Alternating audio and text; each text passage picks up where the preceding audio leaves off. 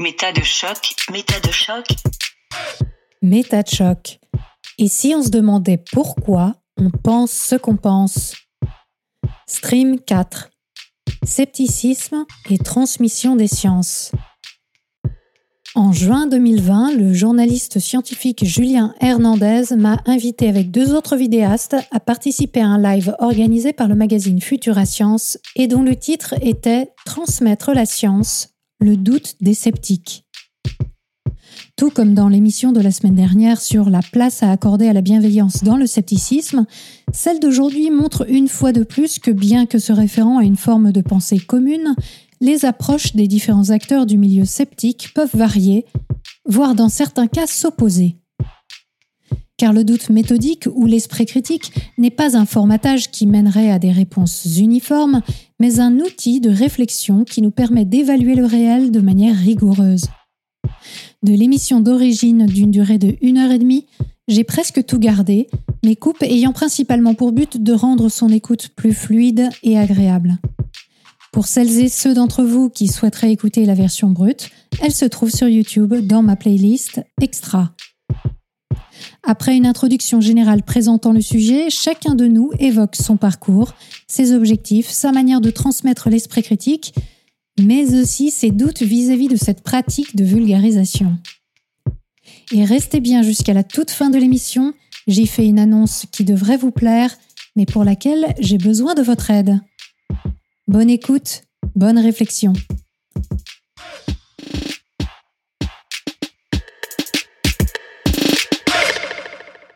Bonjour à toutes et à tous. Je suis en présence de trois invités, membres de la plateforme vidéo Skepticon, dédiée à la zététique, à l'esprit critique et au scepticisme de manière plus générale. Samuel Buisseret, membre du comité para et vidéaste de la chaîne Monsieur Sam, point d'interrogation. Elisabeth Feiti, créatrice et présentatrice du podcast Méta de choc, et Christophe Michel, membre de l'Observatoire zététique et vidéaste de la chaîne Hygiène mentale. Bonjour à tous les trois et merci d'être avec nous aujourd'hui. Salut. Bonjour. Bonjour Julien. Mes trois invités, ils sont connus dans le milieu de la vulgarisation scientifique francophone pour avoir une approche qui s'attelle à la compréhension de l'autre pour transmettre efficacement leur contenu. Pour illustrer la nécessité de cette approche, dont je partage avec eux la conviction qu'elle est efficace, j'aimerais citer quelques lignes d'un ouvrage de Gaston Bachelard, philosophe des sciences du XXe siècle. La formation de l'esprit scientifique, je cite page 21. Les professeurs de sciences imaginent que l'esprit commence comme une leçon, qu'on peut toujours refaire une culture nonchalante en redoublant une classe, qu'on peut faire comprendre une démonstration en la répétant point par point. Ils n'ont pas réfléchi au fait que l'adolescent arrive dans la classe de physique avec des connaissances empiriques déjà constituées il s'agit alors non pas d'acquérir une culture expérimentale, mais bien de changer de culture expérimentale, de renverser les obstacles déjà amoncelés par la vie quotidienne. Fin de citation. Bien sûr, il faut remettre ces propos dans leur contexte. À l'époque de Bachelard, les sciences de l'éducation et de la pédagogie n'étaient pas encore très développées. Mais ce qui m'intéresse dans ce propos, c'est ce qu'on peut en déduire plus largement. En effet, on comprend à l'aide de ce propos que si l'enseignant, le médiateur, le vulgarisateur, le journaliste scientifique ou n'importe quelle autre profession ayant pour but de transmettre certaines composantes de l'esprit scientifique ou de ce qu'on appellera l'esprit scientifique, ne prend pas le temps de comprendre la personne, son logiciel de pensée en somme, à qui il souhaite transmettre, c'est alors peine perdue. Nous avons tous une façon d'appréhender le réel, nous sommes tous exposés à des informations de nature différente, nous sommes tous soumis à nos biais cognitifs. Dès lors, imaginez une discussion avec deux personnes n'ayant pas la même approche pour appréhender le réel, exposées à des informations rigoureusement différentes et ayant des convictions féroces ainsi qu'un biais de confirmation accru. La seule chose à laquelle nous assisterons, c'est un dialogue de sourds. C'est pourquoi il semble crucial, afin de pouvoir bien discuter d'un sujet, d'escalader les argumentaires afin d'en retrouver les fondements. Cela permet, en plus de comprendre l'autre et son cheminement de pensée, d'identifier les points de délogique sur ce qu'on pense être une bonne méthode pour produire de la connaissance et idéologique sur nos valeurs, l'idéal de société que l'on souhaite voir advenir, qui sont à la base même de toute réflexion. Durant ce live, nous allons donc préciser les différentes composantes de ce qu'on peut transmettre lorsqu'on tente de transmettre ce que nous appelons les sciences ou l'esprit scientifique. Ensuite, nous parlerons de la pratique de nos trois invités, de leur parcours, des composantes qu'ils tentent de transmettre et de comment ils s'y prennent. Enfin, nous évoquerons les doutes et les questionnements qu'ils jettent sur leurs pratiques respectives. Du coup, la première chose dont j'aimerais discuter avec vous, c'est de savoir plus précisément, mais somme toute assez brièvement, ce qu'on entend quand on évoque la transmission des sciences ou de l'esprit scientifique. En somme, de quoi on parle? Euh, Je vais peut-être laisser la parole à Christophe pour commencer. Ben oui, d'accord, avec plaisir. Je dis souvent qu'il y a plusieurs composantes différentes de ce qu'on appelle euh, transmettre la science ou transmettre l'esprit scientifique. Il y a déjà euh, transmettre le contenu de la science, c'est-à-dire les résultats qu'ont obtenus les scientifiques à travers les siècles sur l'espace, euh, les atomes, la physique nucléaire ou la physique des particules. Et ça, c'est juste la vulgarisation scientifique. Et ça, il y a déjà plein de gens qui font ça à travers les blogs, sur des documentaires ou même des vidéastes. Moi, euh, je me suis lancé à faire de la vulgarisation il y a 4, 5 ans, parce que je voulais vulgariser quelque chose de plus précis, c'est euh, la méthode elle-même parce que euh, ça s'apprend de savoir comment ça se pratique la science. C'est quoi les méthodes qui permettent de communiquer entre les chercheurs, de vérifier les résultats des uns des autres, ou même juste le système de publication d'un article scientifique, la revue par les pairs, les réplications, tout ça. Moi, on me l'avait jamais appris à l'école. Donc ça, c'est un deuxième truc, c'est apprendre la méthode. C'est différent d'apprendre les conclusions. Et puis, euh, surtout, ce qui m'intéresse moi personnellement, c'est encore un truc encore différent. Moi, ce que je passe le plus de temps à vulgariser, c'est la pensée critique. La pensée critique, je pense qu'elle devrait s'inspirer un petit peu plus que ce qu'on fait d'habitude de la méthode scientifique, mais c'est pas exactement la méthode scientifique. La pensée critique, c'est quand on est face au bordel que c'est les résultats de la science. Comment est-ce que moi, personnellement, qui ne connais pas grand-chose, je peux faire pour me faire une opinion? Euh, bah, Des études scientifiques, ouais, c'est là-dessus qu'il faudrait se baser, mais euh, il y en a 13 qui disent euh, oui, ça existe. Euh, il y en a 7 qui disent non, ça n'existe pas. Il y a des avis d'experts avec des gens qui sont pas forcément d'accord. Et puis là, il y a une toute nouvelle qui dit le contraire de ce que je viens d'entendre la dernière fois. Comment est-ce que moi, je peux arriver à organiser tout ça pour me faire ma propre opinion? Et ça, ça demande plein de compétences transversales, un petit peu d'éducation aux médias en particulier, parce que euh, je pense que savoir comment est créée l'information que je lis dans mes médias ou sur les réseaux sociaux, ben c'est important parce que euh, c'est euh, par là que toutes les informations m'arrivent. Il faut arriver à décrypter tout ça, mais aussi plein d'autres trucs. Hein. Comment est-ce qu'on raisonne comme il faut Quels sont les pièges de la pensée les plus courants sur lesquels il faudrait éviter de trébucher et ça, ben, justement, ça m'amène à un quatrième domaine qui est encore un peu mhm. différent. C'est euh, le retour sur ma propre façon de penser à moi. Comment est-ce que moi je pense? Quels sont mes défauts de pensée personnelle que je peux essayer d'identifier? Et comment est-ce que je peux essayer de me faire un petit peu de développement personnel pour essayer de les corriger? Ce qu'on appelle un peu la métacognition.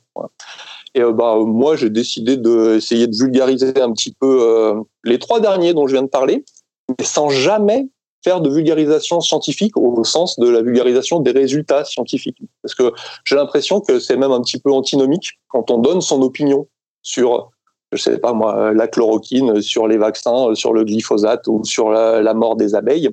Ben, on a tout de suite une sorte de parti pris, puis en plus, ça nous pousse un petit peu à traiter l'actualité, les sujets un petit peu chauds, qui sont justement dans cette zone un peu floue où tout le monde n'est pas d'accord. Donc j'essaye de me limiter à traiter les résultats de la science, et encore plus l'actualité, pour me focaliser un peu plus sur euh, la pensée critique. Et euh, bah, les autres vidéastes là vont nous dire un petit peu eux sur quoi est-ce qu'ils ont basé leur sujet. Moi, c'est plutôt les trois derniers dont je viens de parler. On va parler de ça dans la deuxième partie. Là, euh, du coup, Elisabeth, tu aurais quelque chose à rajouter sur qu'est-ce qu'on entend quand on parle de transmettre les sciences?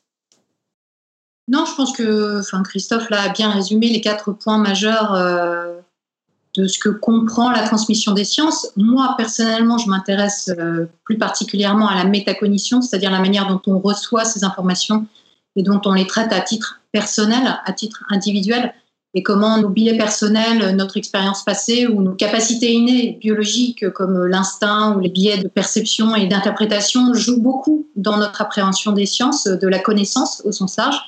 Mais euh, bah, pour moi, les trois autres points qui sont la méthode scientifique, les données scientifiques euh, à proprement parler, les résultats, et puis l'esprit critique euh, sont aussi extrêmement importants. c'est évident. On ne peut pas euh, faire de la métacognition de manière efficace sans avoir des bases. S'il y a des bases scientifiques, bien sûr, avoir ces bases-là au minimum. Les faits, les faits avérés. Ok. Donc, du coup, si je résume, on a la méthode, on a les données, on a euh, la pensée critique et on aurait la métacognition. Sam, tu as quelque chose à rajouter ou tu peux nous dire peut-être ce sur quoi tu travailles? Alors, c'est difficile de passer après euh, deux excellentes descriptions comme ont fait Elisabeth et Christophe. Allez, j'ose, je vais frimer, je vais aussi citer du Bachelard. bah oui, écoute, on est dedans qui disait ce truc, euh, Étienne Klein répète souvent, mais là je vais le citer en complet, le cerveau est l'obstacle à la pensée scientifique, il est un obstacle en ce sens qu'il est un coordinateur de gestes et d'appétit. Il faut penser contre le cerveau. Et ça, ça résume à peu près tout. Et à partir de là, euh, j'ai envie de dire que mon constat à moi, c'est que tous les terrains vont être exploités que ce soit les terrains pour transmettre de la connaissance, pour transmettre de la méthode, euh, pour transmettre de l'esprit critique ou de la science, etc., tout ce qu'on veut. Et comme ils vont tous être exploités, les bons comme les moins bons, moi j'ai choisi d'exploiter des terrains plutôt dangereux, dans lesquels je me trompe souvent, dans lesquels je me casse souvent les dents. C'est évidemment l'actualité, comme le dit Christophe, et je suis parfaitement d'accord avec lui, c'est un contresens, mais j'ai le sentiment que ça doit être fait et j'aurais peur que quelqu'un d'autre que moi le fasse, pour être euh, parfaitement honnête.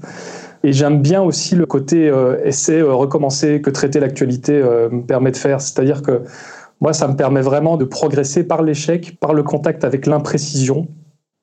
Et, C'est-à-dire de faire une erreur et de montrer par quel processus et de corriger ton erreur par la suite.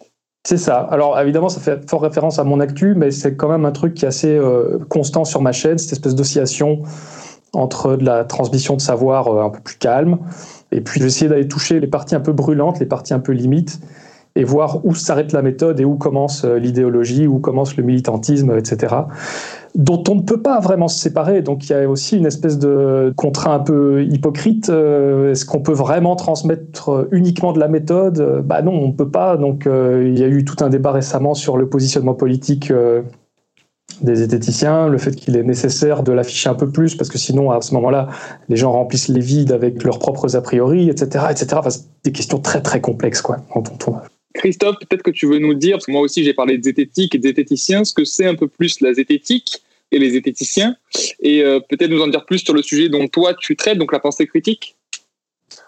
Ouais, tu veux parler du mot zététique?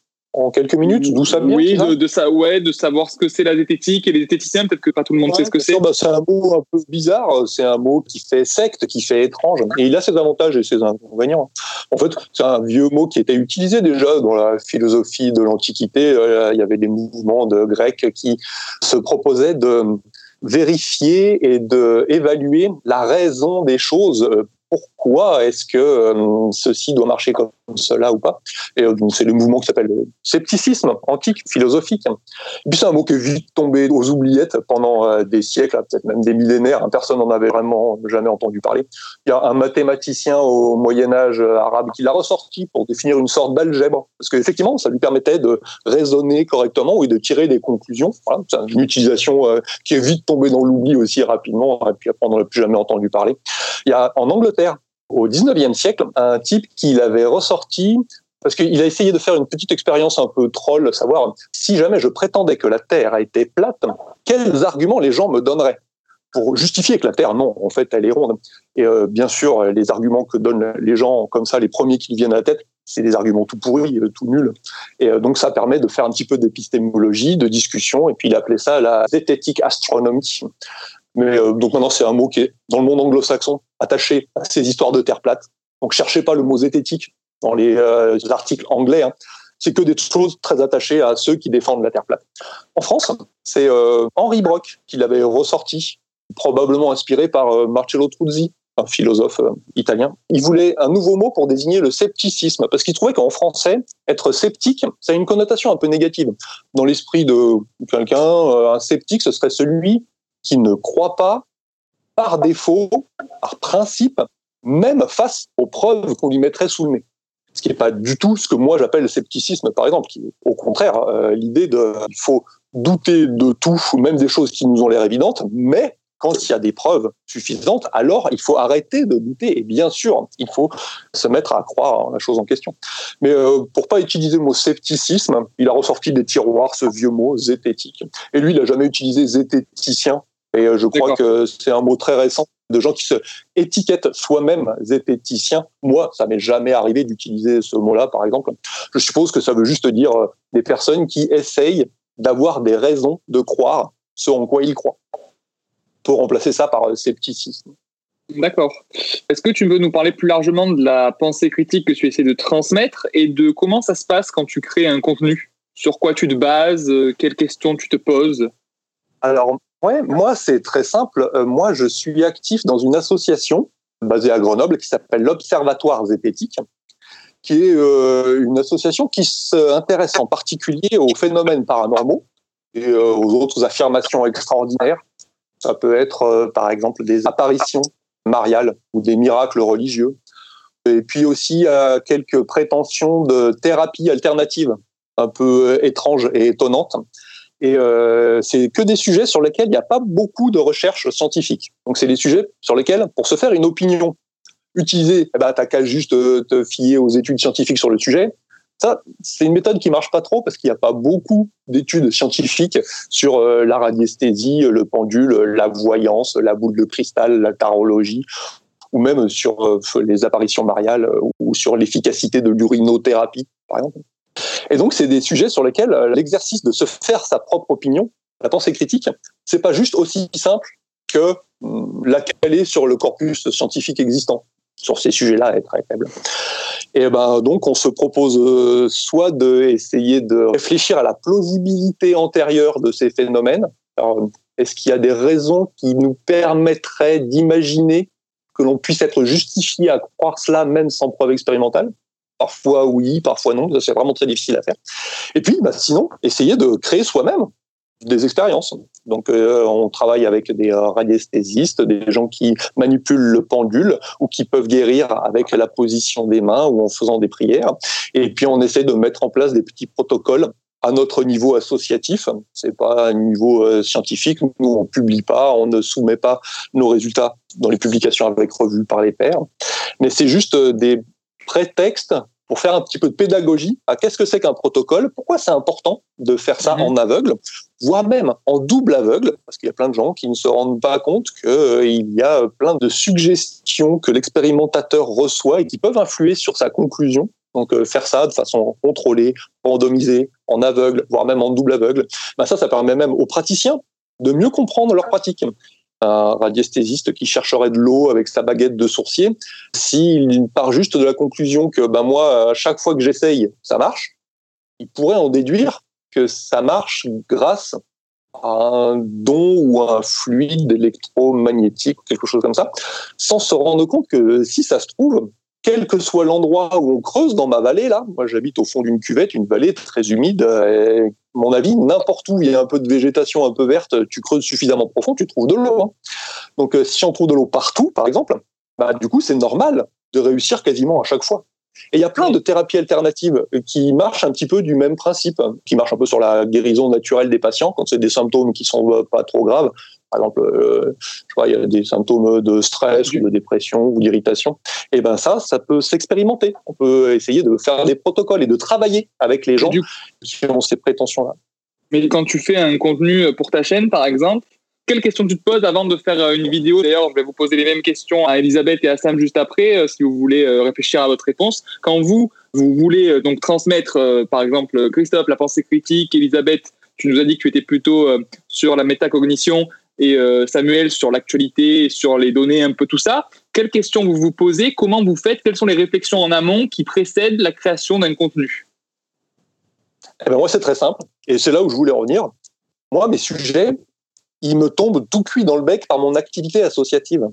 C'est-à-dire qu'une fois qu'on a bien travaillé sur un sujet, qu'on a bien approfondi le truc, et même que des années se soient passées, et qu'on y ait réfléchi à plusieurs, on finit par avoir des conclusions ou au moins une meilleure idée d'un sujet. Et ben moi, je suis triste que ça reste juste à l'intérieur de notre petite association. On fait bien quelques articles sur notre blog que personne ne lit jamais. Et donc, ben, je me décide d'essayer de cristalliser tout euh, ce savoir acquis ou ces réflexions associatives en une capsule vidéo d'une vingtaine de minutes. Donc moi, euh, mes vidéos, elles sont juste l'aboutissement d'une réflexion associative. Et c'est pas moi qui crée l'intégralité du contenu. Moi, je fais juste que cristalliser ça en une forme digeste et facilement euh, ingérable par un public qui a juste 20 minutes à consacrer à ça.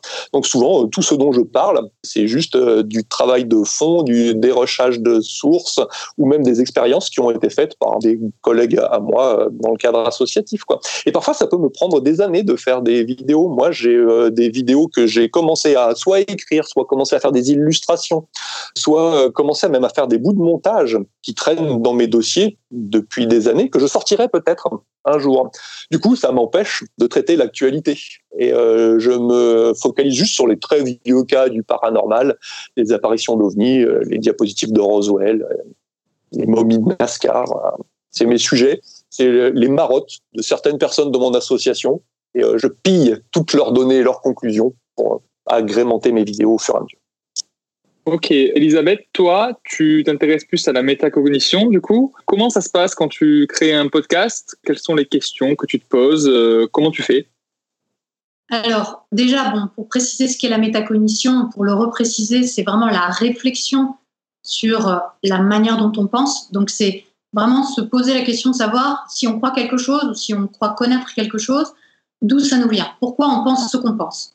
Donc, comme je disais tout à l'heure, bien entendu, il est très important déjà de savoir si c'est basé sur des faits précis et si ce sont des faits avérés, prouvés par exemple, ce qui n'est pas toujours le cas, on ne peut pas tout prouver, la science ne prouve pas tout, mais en tout cas d'identifier d'où viennent nos pensées. Et bien souvent, eh bien, euh, nos pensées, nos modes de pensée viennent de notre éducation, de notre culture, de nos expériences passées ou de nos conditionnements innés, biologiques.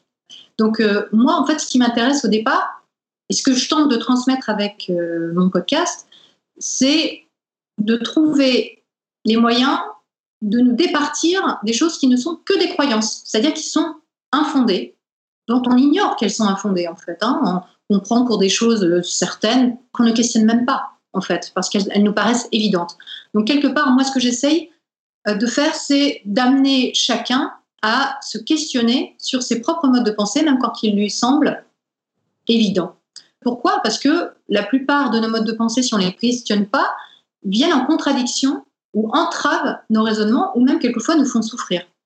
Et c'est là que la science est importante parce que finalement, ben, avoir une connaissance scientifique, même si, comme moi par exemple, moi je ne suis pas du tout scientifique au départ de formation, mais s'intéresser à la connaissance scientifique et comprendre comment elle est produite nous permet d'abord d'avoir des connaissances plus fiables que notre instinct, notre intuition, ou que ce que nos parents nous ont dit, ou euh, ce que tout le monde pense parce que ça paraît évident. Donc ça nous permet de fonder nos raisonnements sur des choses plus fiables. Ça nous permet aussi, en connaissant comment la science est fabriquée, comment elle est conçue, donc c'est-à-dire qu'est-ce que la méthode scientifique, comment on arrive à un résultat, ça, ça évite, je pense, euh, de tomber dans ce qu'on appelle le scientisme, c'est-à-dire de faire de la science une nouvelle croyance, c'est-à-dire de se dire ah bah si c'est un scientifique qui l'a dit, c'est forcément vrai, ou ah si c'est dans Futura Science, c'est forcément vrai. Donc non, la science c'est pas ça. La science n'est pas une vérité avec un grand V, c'est un processus et une méthode.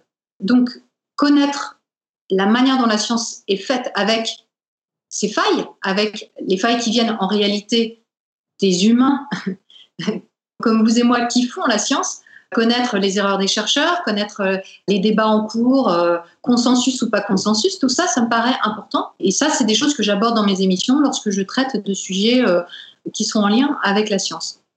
Mais je pense aussi que le fait d'avoir accès ou de s'intéresser aux connaissances scientifiques, ça permet aussi, et ça c'est très important dans les sujets que j'aborde, d'identifier les pseudosciences.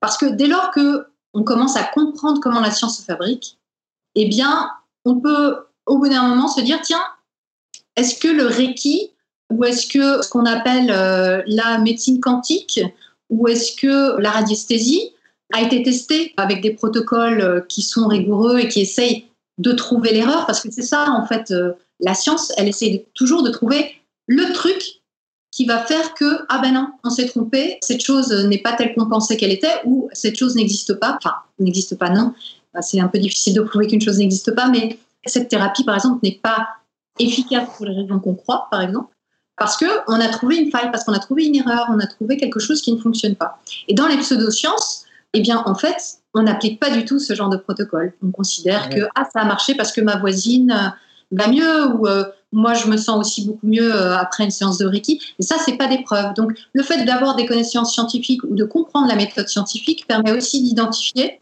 les choses qui ne sont pas de la science et qui, quelquefois, prétendent l'être. Donc, si j'essaie de reformuler ce que tu dis, ton substrat de départ, donc, c'est un petit peu les pensées des gens, les croyances qu'ils ont. Et par ce biais-là, tu essaies d'identifier les problèmes aussi euh, méthodologiques pour en revenir un petit peu à. Tu ne fais pas que de la métacognition, j'ai l'impression, quand même. Oui, tout Ça à fait. aboutit aussi aux, aux trois autres points dont on a parlé. Complètement. Alors c'est vrai que je m'attaque pas à l'actualité, mais mes émissions de podcast alternent entre des émissions d'analyse et des émissions de témoignage. Alors bien entendu, les témoignages ne font pas preuve, hein, ça c'est très clair, mais pour moi c'est un moyen de montrer des exemples de personnes qui se sont posées des questions sur leur propre mode de pensée et qui les ont questionnées au point d'en changer. Donc c'est une invitation pour les auditeurs en fait à eux aussi se questionner et à voir ce que ça apporte de se questionner sur ces modes de pensée. Et puis, donc, l'autre type d'émission que je fais, ce sont des analyses. Et là, avec des experts, donc que ce soit des vulgarisateurs, des chercheurs ou des praticiens même, hein, quelquefois, qui ont une vraie connaissance euh, des fondements de leur pratique, euh, des fondements scientifiques. Et là, dans ces cas-là, on va toucher vraiment à des questions scientifiques. Et donc là, on va aborder les résultats scientifiques et on va aussi aborder les questions de méthode les biais qu'on peut trouver dans la science, les erreurs qui ont pu être commises, ou l'histoire, la progression aussi des connaissances. Et là, à ce moment-là, on comprend, enfin, je pense que c'est important euh, de l'aborder et je pense que ça apporte à la réflexion qu'aujourd'hui, l'état des connaissances nous permet d'avoir une forte présomption que oui, euh, telle chose a été établie, ou alors non, il n'y a pas de consensus aujourd'hui, on ne sait pas. Et ça aussi, je pense que c'est très important, c'est que la science, elle nous apprend aussi qu'il y a plein de choses qu'on ne sait pas et qu'on ne peut pas se prononcer. Et ça aussi, c'est une grande différence avec les pseudosciences ou les croyances au sens large. Et que nous apprend la science, c'est qu'il y a plein de choses qu'on ne sait pas et qu'on doit accepter de ne pas savoir. On doit accepter de se dire à soi-même, je ne sais pas. Ça, c'est très compliqué, c'est très difficile, mais ça me semble très important. Sam, toi, Oui. c'est quoi ton substrat de base pour créer tes vidéos et quelles sont les questions que tu te poses en amont avant de les créer? Bah écoute, euh, la particularité de mon parcours, c'est que moi j'étais euh, très versé dans le complotisme euh, au début des années 2000, ce qui a duré euh, une bonne dizaine d'années, et puis euh, etc. Il y a eu des trucs. Donc je sais bien comment on pense quand on est là-dedans, parce que j'étais dans une communauté aussi très new ageuse, sans mauvais jeu de mots, euh, très euh, spirituelle, on tirait les tarots, etc. J'ai été visiter des crop circles, euh, j'ai fait l'ufologue, etc. On lisait la Bible, enfin tu vois, on était vraiment dans un truc euh, assez spécial. Donc je vois bien comment on pense, surtout comment on pense ces trucs-là sans être parfaitement stupide. Ce qui est l'a priori qu'on a toujours en général, c'est un type qui croit que la Terre est plate, il est forcément stupide. Très loin de là, très très loin de là, même pour un sujet comme la Terre plate. Et c'est même l'inverse en fait, je dirais. Bon, alors il y a des types stupides qui croient à la Terre plate. On va quand même pas se mentir, ça, ça arrive quand même. Euh, On va pas, bon. Et donc, euh, en gros, moi, j'ai commencé un peu par accident euh, à, à faire de la zététique. Je rejoins Christophe sur le fait que le mot zététicien, c'est une hérésie, si on peut dire. Mais c'est comme ça que le public nous appelle, donc euh, à un moment donné, euh, forcément, euh, la langue fourche et on l'utilise. Et donc, j'ai pris le pli de simplement raconter mon apprentissage de ces méthodes et comment ma façon de voir les choses a changé et, profiter de mon exaltation de la découverte de certains pans de la méthode pour bah, justement voilà, transmettre de la connaissance. Et il se trouve que dès le départ, j'ai fait ça en me basant sur les grands sujets du moment. Ça a commencé avec Gus DX, euh, La chasse aux fantômes, puis il y a eu euh, le fameux documentaire La révélation des pyramides, etc. Donc j'ai très très vite été dans l'actu, dans le sujet du moment. Puis je me suis diversifié en discutant avec les personnes polémiques du moment, donc en faisant des conversations euh, plus à portée épistémique, où, où vraiment j'essaie de comprendre comment la personne construit sa croyance polémique, ou en tout cas ses convictions polémiques, plutôt que d'essayer de la raisonner ou je sais pas quoi. Même si parfois c'est passé par un peu de debunking, euh, que je considère comme un échec, mais bon, ouais, c'était peut-être nécessaire. Et puis après est venu un format beaucoup plus euh, presque journalistique, j'ai envie de dire, qui quitte vraiment beaucoup euh, l'activité zététique, mais qui répond à une demande que je pense qu'on a tous, même vous à Futura, c'est le fameux qu'est-ce que tu penses d'eux? qui nous tombe, mais tout le temps, quoi. Et Ouais. je me suis dit, mais je pense des trucs de l'actualité, forcément. Et ces trucs que je pense, je les pense différemment parce que euh, j'ai des méthodes. Puisque avant, je ne les pensais pas pareil quand j'avais pas les méthodes. Et donc, je me suis dit, même si c'est un contresens, il faut que je trouve le moyen d'en parler. Et j'essaie, par l'expérience, de traiter donc de ces sujets d'actualité, de parler avec des personnes d'actualité, par l'expérience, d'essayer d'affiner ma façon de présenter euh, les choses, de montrer ce qui se passe quand on est confronté à ces sujets et qu'on a des méthodes euh, issues de la zététique. Et donc, euh, ben, voilà comment je me retrouve à produire le contenu de ma chaîne. Ok. Est-ce que maintenant vous pouvez me dire, donc on va repartir sur toi Christophe, ce que tu observes dans, dans la pratique de tes vidéos, là ce qui va m'intéresser c'est, toi tu as donc une idée de ce que tu souhaites diffuser et transmettre aux personnes qui t'écoutent, une idée plus ou moins précise dont tu vas nous parler, et les conséquences donc de tes contenus, des retours que tu as, des commentaires que tu vois sous tes vidéos, etc., discussions que tu peux avoir avec euh, les personnes qui te regardent. Est-ce que c'est en adéquation avec ce que tu souhaites transmettre à la base? Ben, ça, c'est un sujet euh, justement très délicat et euh, très difficile à répondre. Ça, c'est la question de l'évaluation de l'efficacité de la vulgarisation. Moi, j'ai quelques objectifs, des sujets que j'aimerais transmettre dans la population pour changer le monde vers un monde meilleur et plus rationnel. Mais par contre, à quel point est-ce que ce que je fais, c'est efficace? Est-ce que ça vaut le temps que j'y passe? C'est très difficile à répondre. Et dans mes dernières vidéos, j'ai mis quelques doutes sur ma façon de faire, où j'expliquais que moi, mon projet, c'était de utiliser que des exemples qui ne sont pas trop clivants, des vieux cas du paranormal, pour enseigner les méthodes de la pensée critique, les argumentations et puis euh, de l'éducation aux médias, avec pour espoir que les gens, une fois ces outils acquis, pourront réutiliser ces outils sur d'autres sujets, leur religion, leur parti politique, leur équipe de foot ou leur thérapie alternative préférée. Et euh, donc je compte sur une certaine transférabilité des outils que j'essaye d'enseigner sur d'autres sujets que ceux sur lesquels moi je les applique.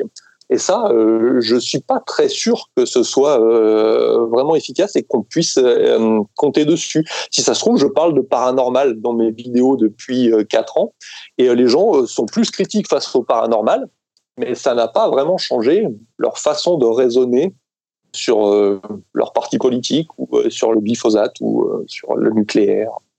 Ça me rend très triste. Ça rend triste beaucoup de monde, moi y compris. J'ai pas mal de doutes à ce sujet aussi concernant mes articles. Mais on va passer à Elisabeth. Toi, même question. Est-ce que tu observes des choses dans ta pratique, au niveau de tes podcasts, des discussions que tu as avec les gens? Et tu parles de quelque chose que tu veux transmettre, donc euh, la métacognition, puis les réflexions scientifiques. Est-ce qu'il y a des observations qui te font dire que tu es sur la bonne voie, pas sur la bonne voie, des commentaires, des retours? Alors, moi, j'aimais un peu les mêmes doutes que Christophe Michel. Et d'ailleurs, il y a eu quelques études qui ont été menées là-dessus où, euh, effectivement, on peut tout à fait douter de l'efficacité de l'enseignement de l'esprit critique. Aujourd'hui, on n'a pas de preuve qu'effectivement, ça sert pour autre chose que le sujet sur lequel on a été éduqué. Donc, si on a un cours d'esprit critique sur le paranormal, c'est vrai que, d'après ces recherches, au résultat, on a de l'esprit critique sur le sujet paranormal qu'on a étudié, mais pas forcément sur euh, autre chose. Et ça, c'est sûr que c'est un peu navrant, mais c'est la manière dont notre cerveau fonctionne apparemment. Donc, c'est sûr que euh, bah, on se pose tous cette question-là.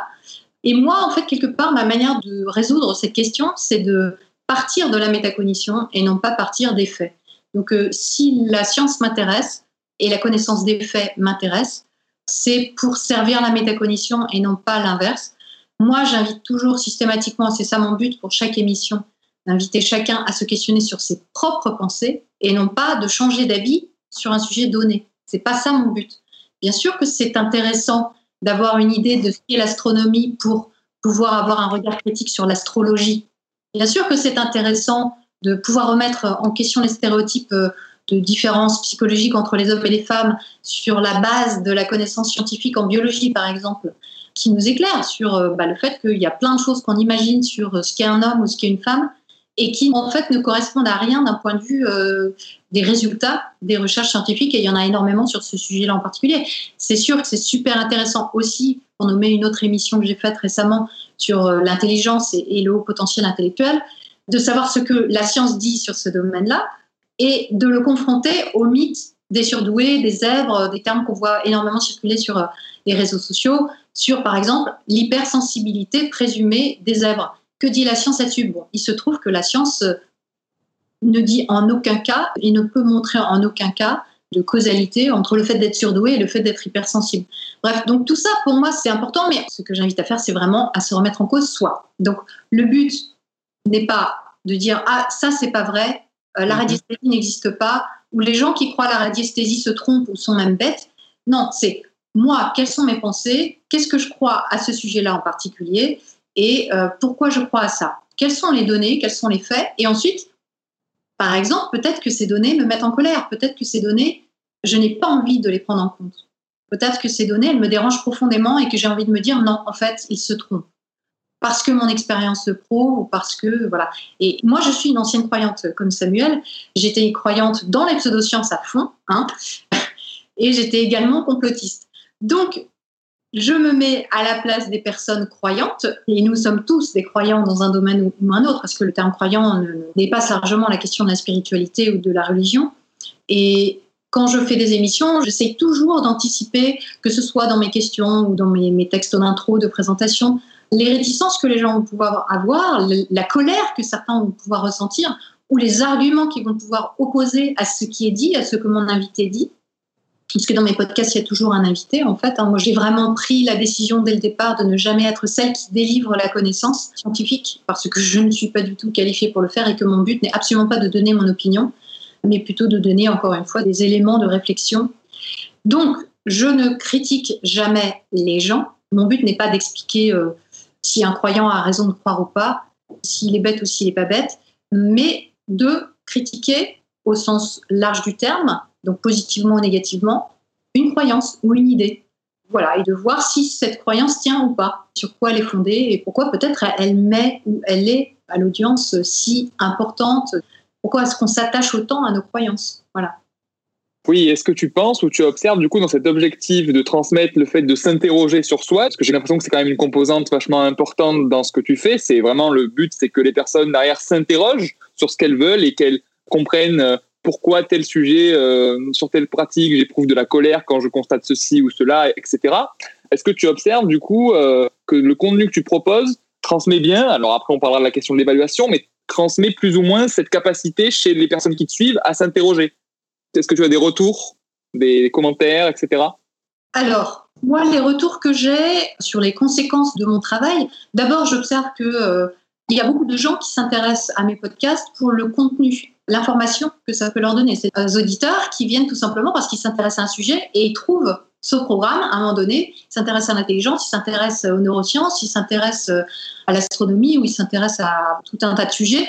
Et hop, ils vont tomber sur ce podcast, ils vont l'écouter. Donc, ce podcast va leur apporter des informations qu'ils jugeront intéressantes ou pas. Bon, moi, le retour que j'ai, c'est que du coup, effectivement, ces programmes apportent des informations qui peuvent manquer quelquefois dans le champ médiatique. Euh.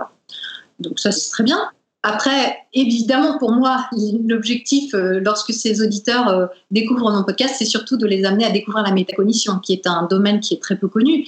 Donc, cet encouragement au questionnement sur soi, cette curiosité vis-à-vis de nos modes de pensée personnels et non pas de dire ah tiens lui il pense comme ça il a tort parce que j'ai une info qui dit que en fait c'est pas vrai mais vraiment de l'appliquer à soi. Donc j'ai des retours de gens qui effectivement découvrent la métacognition et s'y intéressent ont cette curiosité. Donc ça c'est plutôt sympa les retours aussi peuvent être négatifs. Hein. C'est clair que je peux avoir des commentaires euh, de gens qui disent mais tu sais pas de quoi tu parles, euh, ou qui vont dire voilà j'ai des contre-arguments, euh, ou je vois bien moi dans mon expérience personnelle que ce que vous dites est faux.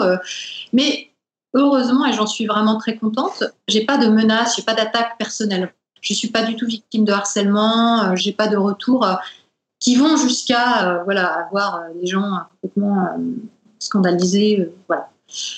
Après, dans les choses qui me sont vraiment, pour moi, importantes euh, dans les retours que je peux avoir, eh bien, il y a pas mal de gens qui me disent Ah, je comprends mieux les croyances des autres. Je comprends mieux pourquoi telle personne est si attirée par Reiki. Euh, je comprends mieux pourquoi les gens croient à la loi de l'attraction, au New Age, parce que c'est vrai que comme je viens de la croyance spirituelle contemporaine, New Age, c'est un sujet qui est souvent abordé dans les émissions encore. Mais les retours que j'ai, par exemple, sur une émission récente sur la voyance, des gens disent ah ben je comprends mieux. D'abord, ils prennent l'envergure de cette croyance qu'ils croyaient euh, pas forcément répandue, mais si, il y a beaucoup de gens qui font appel à des voyants, à des médiums. Et puis, grâce à une émission de témoignage qui était de trois fois une heure avec un ancien voyant, ils se rendent compte de ce que c'est que de croire à la voyance, les implications, pourquoi on y croit, quelles sont les conséquences dans la vie. Et puis, cette personne qui témoigne en est sortie. Donc, qu'est-ce que ça coûte de sortir d'une croyance forte comme ça Et donc, les retours que je peux avoir quelquefois, c'est ça c'est ah, je comprends mieux et je comprends mieux aussi pourquoi cette personne est si attachée à cette croyance. Voilà. Et elle n'est pas forcément stupide. Hein. Oui. elle, elle a des raisons de croire.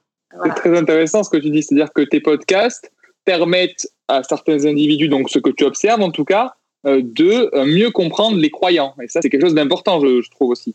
Carrément. important. Enfin, pour moi, c'est très important parce que ça montre à tout le monde que on peut potentiellement, par des circonstances de la vie ou par euh, une disposition personnelle, mais on est tous des potentielles victimes d'une croyance parce qu'on a tous des points aveugles. Et on a tous aussi des moments de faiblesse dans nos vies, des passages à vide, des moments difficiles, et on a tous une capacité à s'auto-manipuler. Et ça, ça, ça a été étudié, et c'est énormément étudié euh, par les sciences euh, de psychologie, de parapsychologie et de sociologie, bien sûr. C'est euh, on est tous capables de s'auto-manipuler jusqu'à avoir des sensations physiques, jusqu'à avoir une vraie expérience physique de quelque chose qui n'existe pas. Donc ça, c'est des choses qu'on explore beaucoup dans le podcast. Et je pense que c'est primordial de comprendre qu'un croyant a des raisons de croire et que quelque part, nous aussi, on aurait pu croire si on avait été élevé dans telle famille, Mhm. Si on avait fait telle rencontre, si on avait eu tel événement dans notre vie, etc. Après, il y a aussi d'autres retours que j'ai qui sont euh, des gens qui vont euh, changer de comportement ou d'opinion sur une pratique à laquelle ils croyaient. Donc, euh, par exemple, ils vont prendre leur distance avec l'astrologie parce qu'ils vont comprendre qu'en fait, bah non, les planètes, d'après toutes les expériences qui ont pu être faites, on sait qu'elles n'ont pas d'influence sur nos vies, que ce soit euh, au moment de notre naissance euh, pour déterminer notre personnalité, par exemple, ou ensuite dans le cours de la vie. euh, non, le fait que Mercure passe derrière telle planète, on a pu faire des expériences qui montrent que non, ça n'a pas d'impact. Ou la médiumnité, par exemple. Des gens qui ont compris les ressorts de la médiumnité, et pas tant parce que ce serait une arnaque ou quoi que ce soit, mais pourquoi ça nous parle, pourquoi on a l'impression que le médium en face de nous nous dit des vérités, alors que en réalité, il y a tout un tas de mécanismes psychologiques euh, qui peuvent expliquer pourquoi le médium dit ça et pourquoi on le reçoit de telle ou telle manière, pourquoi ça nous parle.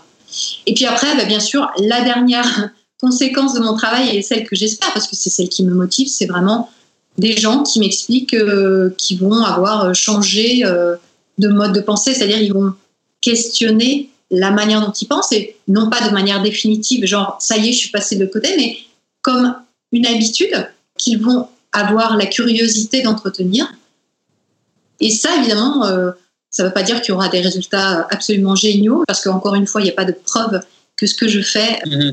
a un impact direct. Mais pour moi, quand quelqu'un me dit euh, Ah, ben, je suis vraiment questionné de manière profonde sur mon mode de pensée, bah, bah, ça, ça fait plaisir, c'est sûr. Ok. Samuel, c'est ton tour. Oui, bah, difficile évidemment de ne pas répéter ce que viennent de dire mes deux collègues. Alors, euh, ce que je peux ajouter, ça peut être juste très pragmatique. Non, effectivement, on ne peut pas savoir si on a des bons retours, mais on a quand même pas mal d'outils pour faire un petit peu de making-of. hein. On a quand même pas mal d'outils en arrière-plan qui nous permettent d'évaluer l'impact de nos productions et de voir un petit peu comment ça se passe. Le problème étant, à mon sens, de réussir à identifier l'impact sur ce qu'on appelle la majorité silencieuse. Et donc là, on a des moyens qui nous permettent de voir en fait des incohérences par rapport aux a priori qu'on peut avoir, comme par exemple une vidéo qui a beaucoup de mauvais commentaires ou une vidéo qui a beaucoup de bons commentaires. Et puis on va aller regarder le ratio pouce bleu, pouce rouge, et c'est pas cohérent avec l'idée qu'on s'en faisait. Et donc ça permet déjà de se dire ah bah tiens, euh, c'est peut-être pas comme j'imagine. Donc il y a un effet de surreprésentation chez ceux qui prennent le pas de se manifester, qui ne représentent pas ceux qui en fait regardent dans l'ensemble et écoutent. Je crois que c'est valable un peu partout. J'ai une anecdote euh, qui est pas super valorisante, mais quand même euh, qui vaut le coup. Il y a eu récemment un live euh, entre quatre grandes figures de, on va dire, de la pensée alternative. Euh, Ah oui. qui étaient euh, Trotta, euh, Casasnovas, euh, Tol Chaleur et celui que j'oublie tout le temps, Crève-cœur. Ah oui, Jean-Jacques Crèvecoeur, pardon. Jean-Jacques Crèvecoeur, c'est ça. Bon, bah, dans nos petits euh, chats entre nous, euh, ils se disaient Ah, t'as vu, ils ont eu autant de viewers, etc.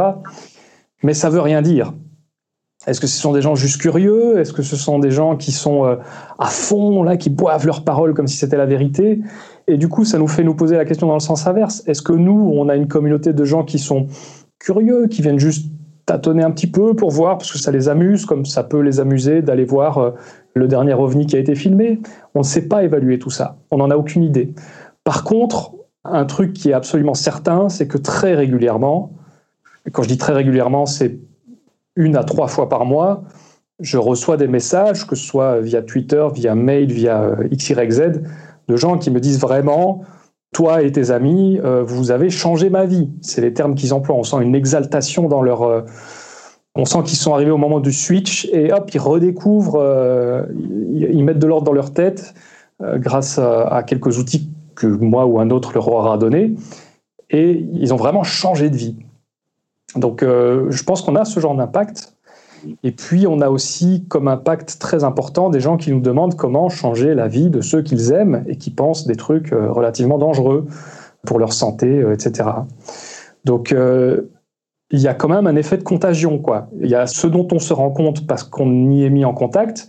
Et puis, il y a les conséquences des conséquences qu'on a eues. Alors là, c'est totalement immesurable. Hein. C'est vraiment, il faut même pas espérer mais c'est très très loin d'être anodin. Je pense que le mouvement euh, sceptique dans son ensemble, pas juste zététique, mais vraiment euh, sceptique au sens large, a un rôle euh, primordial dans un truc comme le déremboursement de l'homéopathie. C'est pas juste une histoire de collectif fake med contre les homéopathes. Je pense que notre travail à tous a contribué à se poser des questions, à se poser les bonnes questions sur ce truc-là. Et puis alors après, évidemment, toute la partie réponse, on ne le dit jamais suffisamment, mais toute la partie réponse, à mon sens, ça concerne pas trop la zététique. Ça peut concerner des gens qui pratiquent la zététique, mais là, on n'est plus dans le champ de la zététique. Je vois plutôt la zététique comme une façon de chercher les meilleures questions à se poser, et pas comme une façon de chercher les meilleures réponses à trouver. Même si personnellement, je ne peux pas m'empêcher d'amener des réponses et de dire ce que je pense, qui est euh, à double tranchant. Et euh, mes deux collègues ici sont beaucoup plus sages que moi à ce niveau-là. Mais une fois encore, hein, euh, on a tous des pédagogies différentes, on a tous des façons d'aborder les choses différentes, même les plus euh, mal aimés des sceptiques. Moi, je respecte profondément leur travail. Il y en a qui sont vraiment euh, très, très, très critiqués, mais je pense que s'ils n'étaient pas là, quelqu'un d'autre le ferait comme ça. Et eux aussi ont un impact, eux aussi ont des retombées positives. Il y a le fameux débat entre bienveillance et team hardcore, je ne sais plus ce qu'on a trouvé comme terme. Il y a des gens qui ont besoin de quelqu'un qui les engueule pour se, oh, pour se rendre compte que ah ouais non je suis en train de déconner quoi. Et puis il y a des gens qui vont avoir besoin de, de méthodes plus douces ou on va juste semer quelques graines, on espérera qu'elles vont pousser. Et ces méthodes étant contradictoires l'une l'autre, pour autant, je pense qu'elles doivent coexister. Et c'est pour ça que je m'autorise à explorer des trucs que personne d'autre, à ma connaissance, n'explore. Et c'est pour ça que je pense que c'est nécessaire d'accueillir beaucoup d'expérimentation encore dans ce secteur, dans ce domaine, et qu'il ne peut pas y avoir de réponse unique à, toutes ces questions-là. Mais en tout cas, pour ce qui est des retombées, oui, on a tous des retombées, et ça va grandissant. D'ailleurs, les réactions négatives qu'on a sont à la hauteur, à mon avis, des retombées positives qu'on a. Sans vouloir en faire un, un sophisme. Hein. Évidemment, euh, quelqu'un de très méchant a aussi beaucoup de réactions négatives. Et c'est pas pour ça qu'il est gentil. Mais euh, mon feeling, ma croyance, c'est qu'on a peut-être même plus de retombées positives que ce qu'on imagine. C'est bien que tu parles de l'opposition entre la team bienveillante et la team hardcore, du coup, parce qu'à la base, à ma connaissance, vous ne faites pas partie de la team hardcore, même si bon, c'est très binaire comme mode de pensée, mais bref, passons. Vous jetez euh, quels doutes sur vos pratiques et quelles questions vous vous posez et quelles questions vous voudriez poser, par exemple, à, à des personnes qui ben, sont dans le champ de la recherche des sciences de la médiation, des sciences de l'éducation, pour justement améliorer cette efficience euh, au niveau de la transmission de vos contenus? Christophe, tu peux reprendre la parole si tu le souhaites. Je ne sais pas si je vais répondre un petit peu à côté de ta question ou pas, mais moi, ce que j'aurais aimé, c'est que des chercheurs puissent essayer de mesurer expérimentalement l'efficacité des différentes pédagogies à la pensée critique pour savoir si ça augmente vraiment la pensée critique des gens ou pas. Mais voilà, il y a un budget national ANR qui a été alloué il y a de ça l'année dernière, hein, c'est assez récent, pour pouvoir essayer de mesurer ça. Donc là, est en train de se mettre en place une grande recherche avec beaucoup d'universitaires, avec un peu de budget, et euh, qui vont tester des grandes batteries d'élèves, la moitié qui auront reçu un cours sur la pensée critique, sur les sophismes, sur l'éducation aux médias, et une autre moitié d'élèves qui n'auront pas reçu ces genres de cours pour essayer de mesurer l'impact sur leur capacité à raisonner ou sur leur, je sais pas moi, score d'esprit critique. Si on avait chacun une fiche de personnage, peut-être que j'aurais une caractéristique pensée critique. Et euh, donc, tout, un de leurs premiers problèmes en ce moment, c'est d'essayer de mesurer cette caractéristique ou ce score de pensée critique. Parce que pour savoir si la pédagogie elle est efficace ou pas, il bah, faut bien arriver à mesurer pour savoir si ça a monté ou si ça a pas monté. Donc voilà, pour l'instant on en est là. Essayer de définir qu'est-ce qu'on va appeler esprit critique, trouver des moyens de mesurer un petit peu comme une sorte de quotient d'esprit critique, comme un quotient intellectuel, quoi, c'est-à-dire avec euh, des questions et euh, un barème un peu standardisé pour essayer de mesurer la valeur d'esprit critique, pour que ça puisse vouloir dire, même si la définition est pas très définie, comme euh, le quotient intellectuel ou l'intelligence. Hein, il suffit que ce soit corrélé avec des compétences que l'on trouve souhaitables, c'est tout ce qui suffit. Hein. Et le QI, c'est exactement ça. Hein. Je ne sais pas ce que ça mesure le QI exactement, mais si le QI est corrélé avec la réussite scolaire, avec euh, l'intégration sociale ou avec je sais pas quoi, bah, moi, ça peut m'intéresser d'avoir ce chiffre. Donc c'est pareil avec la pensée critique. Et donc on aura le résultat, mais seulement dans quelques années. Donc euh, patience. Peut-être qu'on aura vraiment des résultats scientifiques un peu solides pour euh, savoir si on va dans la bonne direction ou s'il y a des pédagogies qui sont plus adaptées que d'autres, parce que tout ça aura été testé. En attendant, bien sûr, l'éducation nationale met en place des pédagogies à la pensée critique, à l'éducation aux médias, dans les enseignements, sur la base d'aucune étude scientifique, parce que pour l'instant, euh, il n'y en a pas vraiment sur le sujet.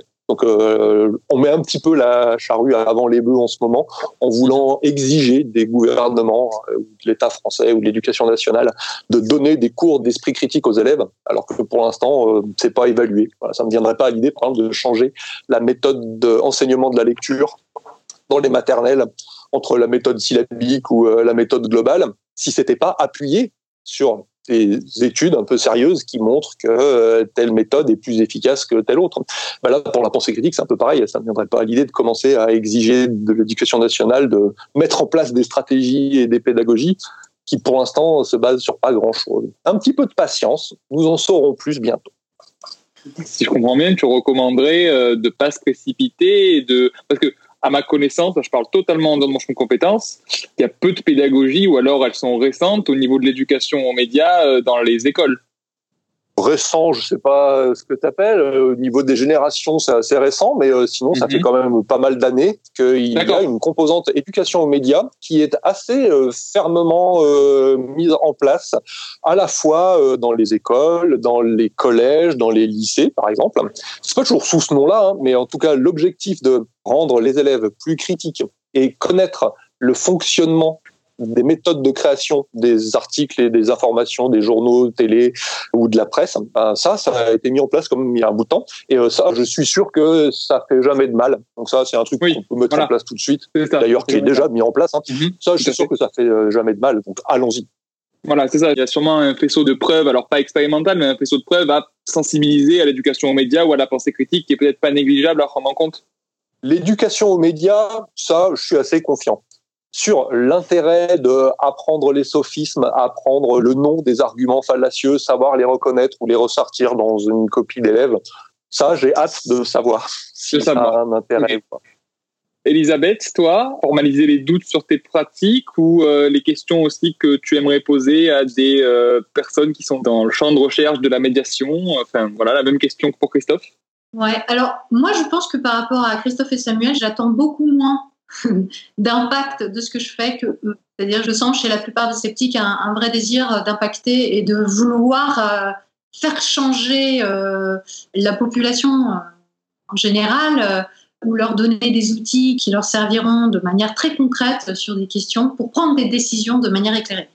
Alors moi, c'est vrai que comme je travaille pas du tout sur les questions des débunkage, etc., et, beaucoup moins que Christophe et, Samuel sur J'aborde les biais cognitifs, mais encore une fois, c'est comme la science, c'est un outil pour parler vraiment de la manière dont on pense. Moi, je dirais que ce qui me motive en premier, de toute façon, et c'est la raison pour laquelle j'ai fait ce podcast, c'est vraiment l'envie de partager. L'envie de partager une curiosité, un plaisir, une satisfaction à étudier et à comprendre la manière dont je pense en tant qu'individu et la manière dont les humains pensent en général, et une invitation à ce que d'autres le fassent. Je veux dire, la croyance est partout. Le New Age, la croyance spirituelle et toutes les pseudosciences sont en pleine croissance, c'est clair, et je ne prétends absolument pas arrêter ce mouvement. Il augmente de manière exponentielle, comme une traînée de poudre, comme un virus, vraiment, parce que tous les jours, il y a de plus en plus de gens qui s'intéressent à la pensée positive, à la loi de l'attraction ou aux thérapies alternatives, etc., etc., parce que ils sont dans une quête de sens ou parce que euh, ils cherchent des repères euh, ou qu'ils ont des problèmes personnels, euh, que ce soit dans leur vie personnelle ou de santé, et qu'ils cherchent des alternatives parce qu'ils sont insatisfaits de ce qu'on leur propose par ailleurs. Tout ça, je sais que que je sois là ou que je sois pas là, voilà, ça fait sa vie et ça part très très loin et très très vite. Donc moi, j'aime bien la parole de Isaac euh, Asimov, qui est donc un auteur de science-fiction euh, sceptique, qui est assez connu euh, pour justement son désir d'éduquer les gens au rationalisme, à la rationalité. Mhm. Et lui, il disait, quand on lui demandait ça sert à quoi, pourquoi vous faites ça, ça sert à quoi de sensibiliser à la rationalité, il disait, mais, en fait, c'est juste une goutte d'eau dans une petite mare. C'est tout c'est pas qu'il euh, y aura moins de croyances demain euh, dans l'humanité. La croyance est ce qui emporte l'adhésion de tout le monde et on y est tous sujets. Ensuite, pour ceux que ça intéresse à un moment donné de leur parcours, comme moi, ça a pu m'intéresser et ça a pu me permettre de me libérer de choses qui me faisaient souffrir, de croyances qui me faisaient souffrir, alors c'est une opportunité, c'est un petit outil, c'est un détail je veux dire, il y a toujours eu des sceptiques, mais on a toujours été dans un monde de croyances, et ça, pour moi, ça changera jamais. Donc, euh, quelque part, qu'on ait un impact ou qu'on n'en ait pas, ça ne me déprime pas. C'est ça que je veux dire, parce que je ne me fais pas vraiment d'illusions sur ça. Après, pour ce qui est des questions que je pourrais avoir, ben, moi, j'ai un peu étudié tout ça parce que la métacognition, c'est justement le domaine de recherche qui est particulièrement développé dans le domaine de l'éducation. Quand on réfléchit à la manière de transmettre des connaissances scientifique ou non, eh bien, on s'interroge sur comment un élève ou un étudiant accueille la connaissance, quelle notion il a de son propre apprentissage, comment il voit son enseignant, etc. Donc, la métacognition, c'est-à-dire euh, la réflexion sur sa propre pensée ou sur la pensée que son enseignant veut lui transmettre, tout ça, c'est des domaines euh, qui sont des domaines de recherche voilà, assez développés. Et j'ai fait une émission sur la didactique des sciences, et ce qu'il en ressort, c'est qu'on ne sait pas grand-chose. Donc, une question particulière. Là encore, je sais que on a peu de biscuits, quoi. on a assez peu d'éléments. Maintenant, ce dont je suis persuadée, c'est que les prémices d'une pensée sont ce qui en détermine la qualité. C'est-à-dire, si on a une pensée qui est construite sur quelque chose d'intangible, de non vérifiable, on a plus de chances de se tromper que si on a une pensée qui est construite sur des choses euh, vérifiables et des choses euh, aussi qu'on est prêt à remettre en question, des idées qu'on est prêt à faire évoluer. Donc moi, c'est là-dessus que je communique euh, principalement, tout en sachant que, encore une fois, on a des raisons tous de penser ce qu'on pense et que ces raisons nous sont chères et surtout qu'elles nous sont le plus souvent inconscientes. Donc voilà, tout le jeu, c'est un jeu en fait pour moi quelque part. C'est plus un jeu qu'un enjeu. C'est de dire aux gens ah bah on peut en fait s'amuser à aller chercher ce qui est inconscient chez nous ces choses euh, qui quelquefois prennent beaucoup de place dans notre vie, alors que finalement, peut-être qu'elles sont pas si fiables que ça. Sam, même question. Est-ce que tu peux formaliser les doutes que tu as sur ta pratique et aussi des questions que tu aimerais poser à des personnes euh, expertes dans le champ de recherche euh, qu'on évoque depuis le début du live? Ouais, en fait, je crois que ça nous ramène un petit peu à la question du pourquoi on fait ça, quoi. Mmh. Il y a un militantisme dans cette pratique.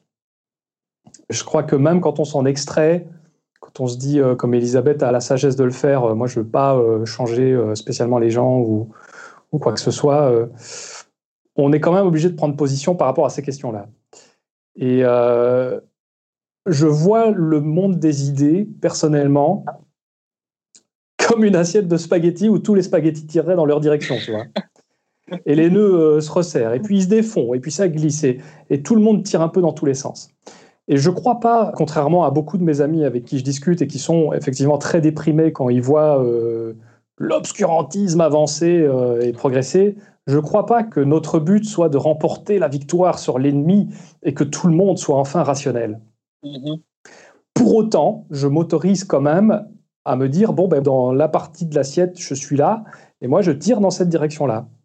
Et peut-être demain, je tirerai dans l'autre sens. Mais en tout cas, aujourd'hui, j'ai envie de tirer dans ce sens-là, sans pour autant me dire que ceux qui tirent dans le sens inverse sont les méchants ou ne devraient pas tirer dans le sens inverse.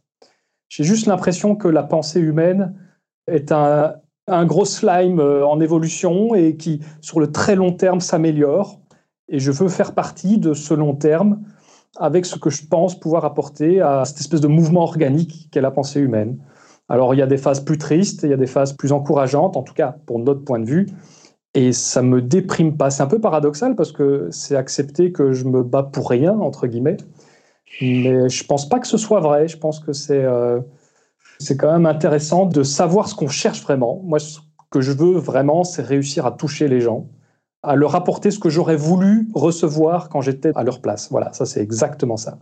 J'essaie de leur apporter ce que j'aurais bien voulu recevoir pour en être où j'en suis maintenant, un peu plus tôt et faire un petit peu moins d'erreurs, les erreurs que j'ai faites à l'époque. Et donc je milite en fait, je suis euh, militant pour réussir à atteindre cet objectif-là, sans me déprimer si je n'y arrive pas. Et alors l'autre question, c'était ce que je demanderais aux chercheurs, c'est ça? Oui, si tu avais des questions. Hmm. Pour des. Non. J'en ai des milliards. Ah, j'en ai des milliards. J'en ai des milliards, mais euh, déjà la première de toutes, c'est pourquoi. Alors voilà, un des trucs pour lesquels je milite, c'est pour ne pas devoir exister. Ce n'est pas normal que moi, ancien euh, conspirationniste, qui n'ai fait aucune étude, que moi, je me retrouve à une place aussi importante par rapport à la transmission du savoir. Ce n'est pas normal, ça ne devrait pas être mon rôle. Il devrait y avoir justement des chercheurs, des gens formés à ça. La vulgarisation devrait avoir la même aura que la recherche, et ça, je trouve ça extrêmement dommage. Alors si j'ai une chose à leur dire, à tous les chercheurs, c'est de manifester leur voix, parce que, euh, comme dit euh, très très bien euh, Jean-Marc Jancovici, c'est pas les bonnes idées qui remontent en haut, c'est celles qui motivent le plus de gens. Et des gens motivés, il y en a. Le problème, c'est qu'ils ne se parlent pas, qu'ils n'osent pas se parler, qu'ils n'osent pas se manifester. Donc, euh, en fait, c'est moi qui ai un truc à dire aux chercheurs. C'est supprimez-nous. On ne devrait pas exister. Vous devriez. euh, Non, mais on nous reproche souvent. On nous dit mais qui tu es toi pour. euh, ouais. Et je suis parfaitement d'accord. Je ne suis personne, mais si je ne suis pas là, qui le fait? Et c'est ça qui m'embête. Donc, euh, alors, je fais de mon mieux, évidemment. Et apparemment, je ne le fais pas trop mal, puisqu'il y a quand même des gens qui m'encouragent et qui m'aident à bien faire. Mais, mais pour moi, c'est un gros défaut. Voilà. Et ça, c'est un truc pour lequel je milite. Eh ben, on peut peut-être passer aux questions-réponses, si vous voulez bien. Et en fait, il y en a une qui est en lien, euh, et du coup, on pourrait avoir les réponses d'Elisabeth et de Christophe, puisque tu viens déjà d'esquisser une réponse, Sam. C'est Maxime Saint-Georges qui nous demande, donc, il y a forcément un objectif militant, sans sens péjoratif, à l'activité des zététiciens vidéastes. J'aimerais juste ajouter un truc très Oui, je important. t'en prie. Vas-y. La grande confusion qu'apporte le mot zététicien, d'après ce que moi j'observe, c'est qu'on pourrait croire que comme un catholique pratique la religion catholique, le zététicien pratique la Mm. zététique. C'est totalement faux. C'est pas parce qu'on fait de la zététique en vidéo qu'on est tout le temps en train de regarder à nos biais et qu'on va pas faire d'erreur et que si et que ça. Ça, c'est le plus gros défaut du mot zététicien. Voilà, à mon sens, hein, c'est mon interprétation de la chose. La plus grande Ok, confusion alors- que ça apporte. Qui veut se lancer dans la réponse? Je laisse le choix. Bon, bah, j'y vais alors. Ah, Vas-y, Christophe. Est-ce qu'il y a un militantisme? C'est ça? Oui, c'est euh, paradoxal. Maxime qui nous demande ça, ouais. Ouais, ouais, parce que, par exemple, moi, euh, parmi les travaux que j'essaye de vulgariser, il y a en particulier euh, ceux du Centre sur la rationalité appliquée de Julia Galef. Elle a une métaphore que j'aime bien. Un jour, je ferai probablement une vidéo dessus sur le mode d'esprit soldat comparé au mode d'esprit éclaireur.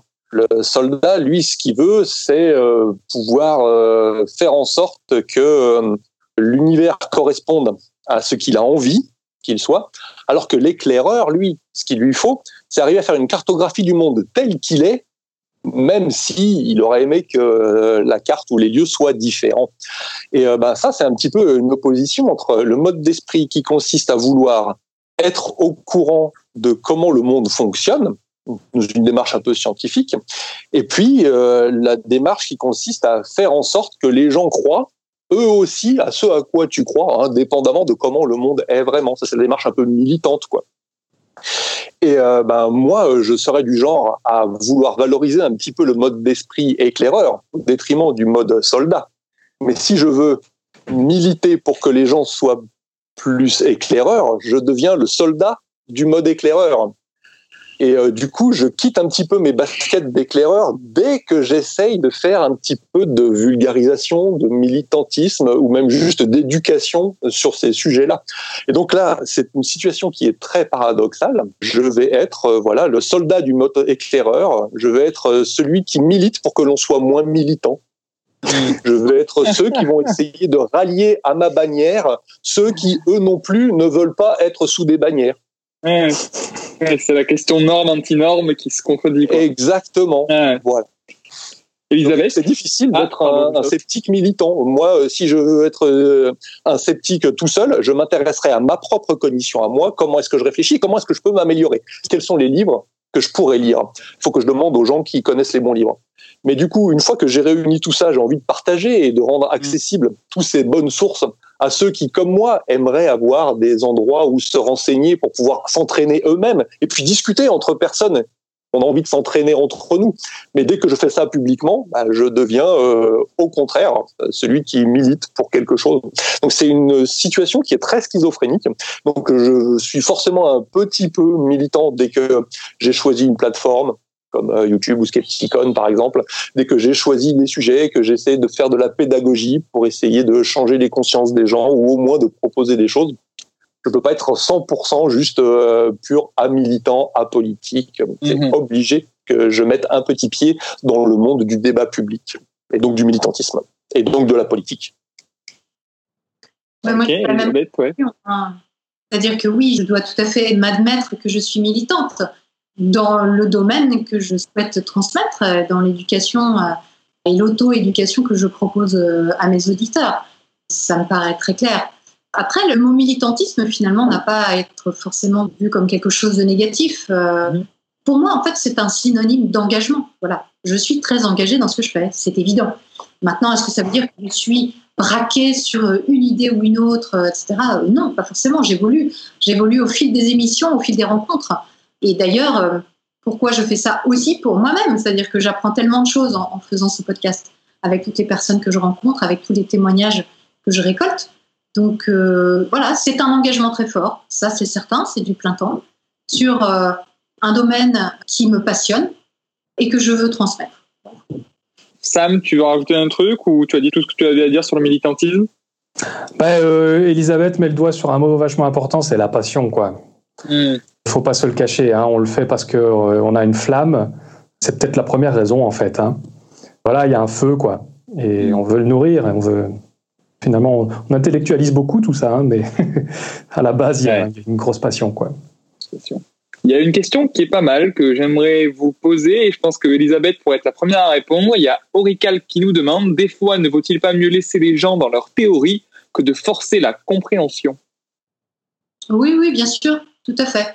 Quand on touche euh, au domaine de la croyance, on touche à une intimité, à quelque chose de très profond chez chacun de nous.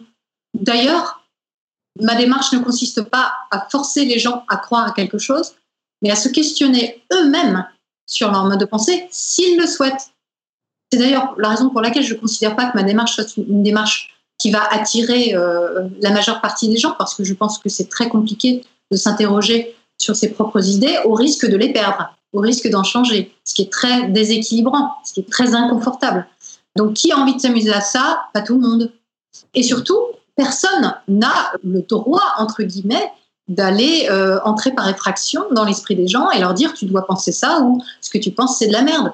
Non, on peut entrer en conversation avec cette personne si elle le souhaite.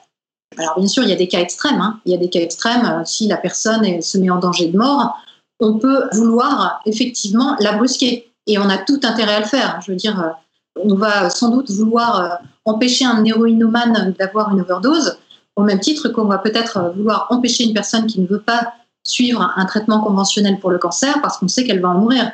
Et là, dans ces cas-là, il y a des mesures qui peuvent être prises qui sont plus extrêmes que d'autres. Mais de manière plus générale, effectivement, je pense qu'il est très important dans une démarche métacognitive et de compréhension de la croyance de l'autre, de se poser la question, d'abord, qu'est-ce qui motive cette personne dans cette croyance? Peut-être que cette croyance est ce qui l'a fait tenir debout. Hmm. Si j'enlève cette croyance, qu'est-ce qu'elle devient, cette personne? Dans certains cas, cette personne s'effondre et elle s'effondrera de manière définitive. Alors, est-ce qu'il ne vaut pas mieux qu'elle reste dans sa croyance? Qu'est-ce qui la motive? Pourquoi elle y tient? Et là, dans ce cas-là, quand on commence à, se poser des questions sur la manière dont l'autre pense, pourquoi il pense ce qu'il pense, à ce moment-là, peut-être qu'on peut entrer en conversation avec cette personne si on voit qu'il y a une ouverture. Mais pour moi, il n'y a pas de systématique à avoir. Enfin, les choses ne sont pas blanches ou noires. Enfin, c'est vraiment. Tout à, fait. Christophe, Sam, quelque chose à ajouter en complément? Euh, moi, j'ai fait une conférence d'une heure trente sur la question, donc euh, je ne vais pas la ressortir maintenant. Euh, la conférence s'appelle Comment faire comprendre à quelqu'un qu'il a tort et pourquoi c'est une mauvaise question. Et ce qui est très important dans cette conférence, c'est que je donne un outil, à mon sens, très puissant pour accompagner quelqu'un dans l'exploration de ses propres croyances et qu'il puisse lui-même se rendre compte de ce qui soutient ses propres croyances. Après, c'est un outil extrêmement dangereux. Parce que, euh, comme le dit Elisabeth, euh, bah voilà, il y a plein de trucs. Et c'est même pas juste les trucs où quelqu'un peut s'effondrer parce qu'il a plus sa croyance. Il y a des trucs, on n'a juste pas à aller critiquer ça ou à aller l'enlever. Dans ma conférence, je crois que je cite l'exemple de ton grand-père qui vient de décéder et puis euh, ta grand-mère, elle croit que le petit oiseau qui vient siffler dans le jardin tous les matins, c'est un signe de ton grand-père. Mais foutez la paix à votre grand-mère, quoi. Tout à fait. Ça n'a aucun sens. Et le problème, c'est que quand on découvre comme ça a été mon cas, hein, je plaide totalement coupable. Quand on découvre les méthodes de la pensée critique, on est dans une telle exaltation, enfin en tout cas, certaines personnes sont dans une telle exaltation au début qu'on n'a plus envie de rien laisser passer. Hmm. Et donc euh, sur les réseaux sociaux, on laisse plus rien passer. Ah là, tu as fait un argument d'autorité. Ah là, tu as fait un ci, un ça. Euh, et puis alors euh, avec la famille, quoi, mais tu bouffes du pain sans gluten, mais c'est n'importe quoi, etc., etc. Et ça, c'est une vraie catastrophe. C'est vraiment le pire qu'il puisse y avoir. C'est pour ça que les outils de la pensée critique ou de la zététique sont des choses qui doivent servir avant tout pour soi. Et je le dis vraiment pour tous les débutants qui pourraient nous regarder, les débutants entre guillemets, à ma connaissance, je ne connais pas un seul sophisme ou un seul biais cognitif qui soit une bonne raison de dire qu'une affirmation est fausse. C'est toujours une bonne raison de douter ou de plus vérifier l'affirmation de la personne, mais jamais de dire qu'elle est fausse il y a toujours des subtilités à comprendre. J'ai une émission qui s'appelle Versus sur ma chaîne où je discute avec des personnes très polémiques. À chaque fois que j'ai discuté avec des personnes comme ça, je me suis rendu compte que je n'avais en fait aucune idée de qui j'invitais sur ma chaîne. C'est un peu comme quand tu vas visiter un pays pour la première fois, tu as l'idée que tu t'en fais et cette idée va être remplacée par la réalité que tu as mhm. rencontrée. Et au moment où tu reviens chez toi, tu peux repenser à ce que tu imaginais avant et faire la différence généralement, tu étais à côté de la plaque. C'est la même chose pour les gens, même pour les gens qui exposent leurs connaissances euh, sur Internet, etc. Dès qu'on explore avec eux, non pas ce qu'ils pensent ou ce qu'ils affirment, mais pourquoi ils le pensent comme ça, comment ils en sont venus à formuler tout ça, on découvre des choses même intéressantes, alors que la conclusion nous semble fausse. Mm. Donc, oui, il faut toujours laisser croire les gens leur truc, sauf si effectivement il y a une situation dangereuse. Il y a quelqu'un qui typiquement a arrêté sa chimio parce que euh, et a vu qu'il fallait prendre de l'homéopathie, je sais pas, j'invente. Mm. C'est peut-être intéressant d'utiliser les outils que je donne dans cette conférence, qui ne sont pas des outils de contradiction, mais qui seront des outils qui amèneront la personne à se demander pourquoi elle a fait ce choix et est-ce que c'est vraiment cohérent avec son propre mode de réflexion. Mm. Justement, je vais prendre une dernière question qui fait le lien. Et Mamadou qui nous demande J'ai l'impression que le fait de vouloir vivre dans un monde peuplé de gens plus rationnels renvoie à l'idée de débat, société plus serein, moins hooligan. Est-ce un objectif caché?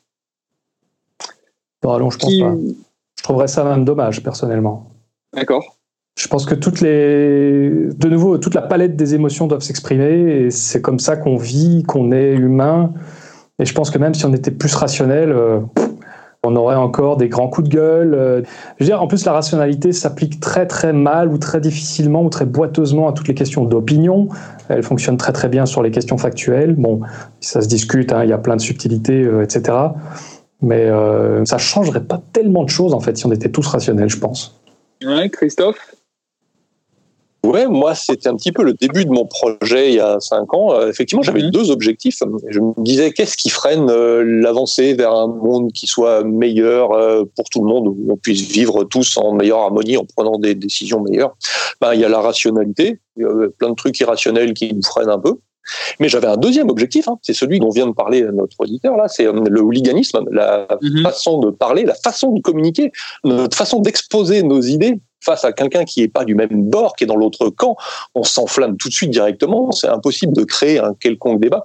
Et donc du coup, euh, les deux choses que j'aimerais euh, changer dans le monde là, c'est peut-être un petit peu plus de décisions rationnelles, en particulier euh, dans les décisions communes, l'argent public. Celui qui veut croire que la Terre est ronde ou plate ou triangulaire dans son coin, il me dérange pas. hein. Mais il y a des fois où j'aimerais qu'on s'appuie un petit peu plus sur les données pour prendre des décisions. Mais j'aimerais aussi que on soit moins attaché à nos bannières, qu'on défende moins notre équipe. Notre équipe, ça peut être notre équipe de football, ça peut être notre parti politique, ça peut être notre nationalité, notre race, euh, notre genre, et qu'on se détache un petit peu de toutes ces étiquettes. Euh, moi, quand j'étais adolescent, je m'étais, euh, comme le disait un petit peu Sam, attaché à la pensée critique, à la scepticisme et à la zététique. Et si jamais il y a une critique qui arrive, il faut absolument que je trouve un moyen de la démonter. Maintenant, quand je vois sur les réseaux sociaux les critiques des zététiciens qui sont trop Mhm. comme ça, je me détache complètement de cette étiquette et je me dis ah ouais bah ouais des fois ils méritent hein, voilà je me sens un petit peu plus détaché de toutes mes étiquettes de ma nationalité euh, de mon parti politique ou de tout ça. Maintenant j'analyse ça comme si c'était des choses qui sont à côté de moi quoi ça c'est quelque chose qu'essaie de vulgariser très bien euh, Lé de la chaîne Science All oui. par exemple Effectivement. il parle un peu de rationalité, mais surtout il parle de comment euh, moins réagir en hooligan et Mhm. faire en sorte que nos pensées ou au moins nos étiquettes ne soient pas nous et qu'on se sente pas attaqué quand quelqu'un attaque notre étiquette, notre religion par exemple. typiquement. Elisabeth, tu veux ajouter quelque chose? En fait, je pense qu'il y a une confusion quand on parle de ça, quand on oppose rationalité et émotion. Ces deux notions ne sont pas opposées, elles cohabitent en permanence et on ne peut pas être rationnel sans émotion et on n'a pas d'émotion sans rationalité. J'ai d'ailleurs fait une émission euh, en trois épisodes d'une heure avec euh, un docteur en neurosciences cognitives sur ce sujet parce que on a toujours tendance, ce réflexe-là en tout cas, à opposer les deux. En réalité, ils sont tout le temps là. Ils sont tout le temps là. Quelqu'un d'émotionnel va raisonner dans son émotionnalité. Il a des raisons d'être émotionnel. Voilà, et un rationnel utilise son émotion pour justifier ses arguments. Enfin, je veux dire, c'est toujours lié. Mais là où je rejoins totalement Christophe, c'est sur les questions d'étiquette et d'identité. Quand on s'identifie, donc là, c'est Mhm. ailleurs hein, que dans la question de la rationalité et de l'émotion. hein. C'est dans la manière dont on se perçoit. Si on se perçoit comme appartenant à un groupe, comme étant français ou un homme plutôt qu'une femme, ou de telle religion ou de tel groupe euh, ou partisan de tel club de foot, on va projeter sur nous-mêmes, on va s'imposer des réactions stéréotypées, des réactions formatées, très formatées, qui sont en accord avec ce groupe. Et donc, on n'agira pas avec notre propre rationalité, notre propre émotion personnelle. Et donc, euh, ça, pour moi, ça, c'est très important. De se rendre compte à quel point on a tous cette tendance-là, parce que cognitivement parlant, c'est un raccourci très utile, de se dire, je fais partie de telle catégorie, donc je vais réagir de telle manière. Mais quelquefois, c'est très contre-productif. Voilà. Donc, euh, c'est bien de rester à l'affût de ces identités, de ces raccourcis, en fait, de ces étiquettes qu'on se donne et qu'on donne aux autres aussi d'ailleurs, hein, ce qui nous fait réagir parce que l'autre, il n'a pas la même étiquette que nous, donc forcément, on va de manière très raccourcie aussi euh, avoir une idée préconçue sur l'autre ou sur la manière dont on doit réagir face à l'autre. Ok. Est-ce que vous avez un mot de la fin, soit un conseil ou une impression ou ce que vous voulez pour justement la communauté des vulgarisateurs, des médiateurs ou juste une impression, quelque chose? C'est pas facile, hein? Sam, allez, à ton honneur. Mais moi, euh, j'ai rien d'autre à dire que ce que je dis euh, toujours, euh, ce que je répète à la fin de chacune de mes vidéos, avec tout ce que ça implique. Je dis toujours, prenez soin de la méthode avec laquelle vous mettez des trucs dans le crâne. Ça ne veut pas dire, prenez ma méthode et utilisez-la pour mettre des trucs dans le crâne. Ça veut dire, prenez soin, évaluez vous-même si vous êtes en train de la soigner ou si vous êtes en train de la laisser vivre sa vie, cette méthode. Est-ce que vous choisissez ce que vous vous mettez dans le crâne? Est-ce que vous choisissez le filtre avec lequel vous mettez les choses dans le crâne? Que ce soit le filtre que je propose ou un autre filtre. C'est tout ce qui m'importe. Et je parie, c'est vraiment mon pari, que si on laisse juste les gens être conscients qu'il faut surveiller son filtre, pas leur dire quel filtre mettre, mais juste dire attention, il y a un filtre, il faut le surveiller. Si on fait juste passer ce message-là, ce sera suffisant. Christophe? Que dire après cela? Si, bah, j'aimerais dire à tous les vulgarisateurs, les vidéastes, les blogueurs, les journalistes scientifiques qui veulent parler de science, de faire très attention dès qu'ils veulent traiter l'actualité ou la pop science ou la fringe science, c'est-à-dire les derniers résultats un peu sexy, euh, la dernière étude en date qui, si elle était vraie, changerait complètement ma vision du monde. Car très souvent, ces genres de sujets-là avec le recul, on se rend compte que c'était pas si sensationnel que ça, ça ne remet pas tellement en question ma vision du monde, et que même si c'est controversé ou si c'est tout nouveau, il y a des chances que ça change très rapidement. Samuel sait très bien de quoi je parle. Toi-même, Julien, à Futura Science aussi. Dès qu'on traite le flux continu de l'actualité scientifique comme BFM Télé traite le flux continu de la criminalité, ça mène jamais à rien de bon. La pensée critique, c'est aussi savoir prendre un peu de recul et euh, de pouvoir euh, avoir une vision d'ensemble des sujets. Et ça nécessite de parfois euh, sacrifier l'envie que l'on a d'avoir une opinion sur absolument tous les sujets qui intéressent tout le monde absolument maintenant, aujourd'hui, tout de suite. Laissons le temps s'écouler. Ok, Elisabeth? Dans la même veine, en fait, moi, je ne peux qu'inviter tout un chacun à se demander pourquoi il ou elle pense ce qu'il ou elle pense. Pourquoi on pense qu'on pense? Pourquoi est-ce qu'on a telle opinion? D'où ça nous vient? Mais vraiment, d'où ça nous vient? Pas euh, ah oui, j'ai un bon argument, donc j'ai raison. Mais pourquoi je suis si attaché à cette opinion? Pourquoi je suis attaché à cet argument? D'où me vient cette pensée? Peut-être qu'elle ne me vient pas de là où je crois, en fait. Voilà. Et quelquefois, on est sûr de nous parce qu'on a des arguments qui nous semblent solides. Et puis, il y a un petit biais cognitif qui est passé par là et qui, en fait, est suffisant pour que toute notre euh, démonstration soit complètement biaisée. Et pourquoi on a cédé à ce biais cognitif? Parce qu'il y a une raison qui est derrière et qui est cachée, dont on n'a pas conscience, qui est parce que ça va tout simplement aller dans le sens de notre culture ou de notre éducation ou d'expériences qu'on a déjà eues dans le passé et qu'on va confirmer, qu'on va vouloir confirmer grâce à une super élaboration, un super argumentaire. Donc, euh, moi, je ne peux qu'inviter tout un chacun à, à se prêter au jeu de se questionner pourquoi je pense ce que je pense sur tel ou tel sujet.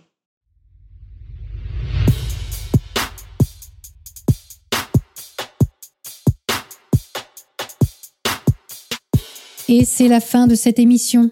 Si vous pensez qu'elle peut être utile à d'autres, n'hésitez pas à en parler autour de vous et à laisser un commentaire sur votre appli de podcast.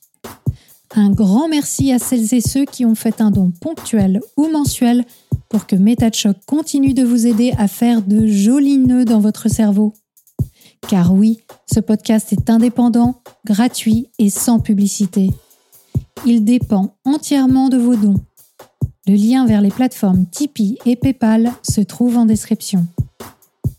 Pour poursuivre cette réflexion sur l'usage du scepticisme, cette fois dans les métiers de l'accompagnement psychologique et du social, je suis en train de préparer un live vidéo avec des invités de marque. Cet événement ne pourra cependant avoir lieu que lorsque j'aurai trouvé une personne pour en assurer la réalisation technique. Donc si vous avez des pistes, n'hésitez pas à me contacter sur les réseaux sociaux ou par mail. On se retrouve donc très prochainement pour cette soirée d'exception. D'ici là, prenez le temps d'observer la manière dont vous pensez et de la questionner. Vous n'imaginez pas ce que vous pensez.